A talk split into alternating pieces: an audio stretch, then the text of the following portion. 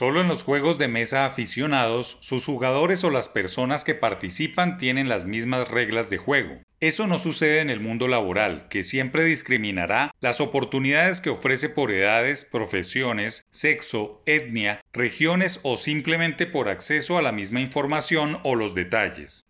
En las actuales condiciones del modelo económico y social, es inevitable que el acceso a un empleo sea un camino complicado y los jóvenes terminen pegados entonando la letra de una de las populares canciones de los prisioneros, el baile de los que sobran. A otros le enseñaron secretos que a ti no. A otros dieron de verdad esa cosa llamada educación. Ellos pedían esfuerzo, ellos pedían dedicación. ¿Y para qué? Para terminar bailando y pateando piedras. No todo es responsabilidad del gobierno nacional, de quien depende el marco jurídico laboral o de las empresas, que son las mayores creadoras de trabajos formales. Es una labor de las familias, los colegios y las universidades quienes deben enfocarse en producir para la sociedad emprendedores y no impresores o entregadores de hojas de vida.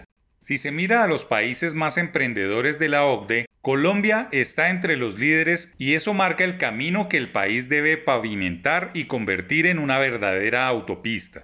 Con base en seis variables del Global Entrepreneurship Monitor, el país saca un puntaje de 6,59, ubicándose detrás de Chile y Corea del Sur, países probos en exportaciones, ingreso per cápita e innovación.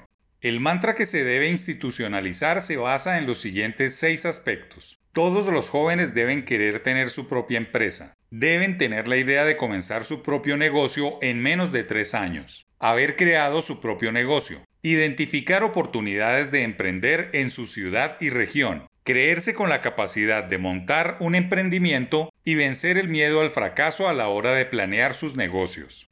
Es cierto y no sobra, ni es excluyente con el emprendimiento, que las grandes empresas empleadoras del país sigan demandando jóvenes para su rotación laboral natural, pero es una situación más difícil por la competencia por los puestos escasos, las bajas remuneraciones y la creciente expectativa de vida y pensional de los trabajadores antiguos. Motivos más que suficientes para que no solo haya una política pública enfocada a formar empresarios al lado del sistema financiero, sino que las mismas familias formen a sus miembros como empresarios, una actitud radical que es el antídoto contra los inevitables reveses de los empleados. Pero en este nuevo modelo es la universidad la llamada a ser líder en una sociedad que funciona en torno al emprendimiento o al autoempleo, se necesita que los currículos académicos cambien y se ajusten a las nuevas condiciones laborales en el mundo. Así las cosas, las prácticas profesionales y los primeros empleos se convierten en la punta de lanza para que los futuros emprendedores adquieran la experiencia que se necesita para hacer empresa a mediano plazo.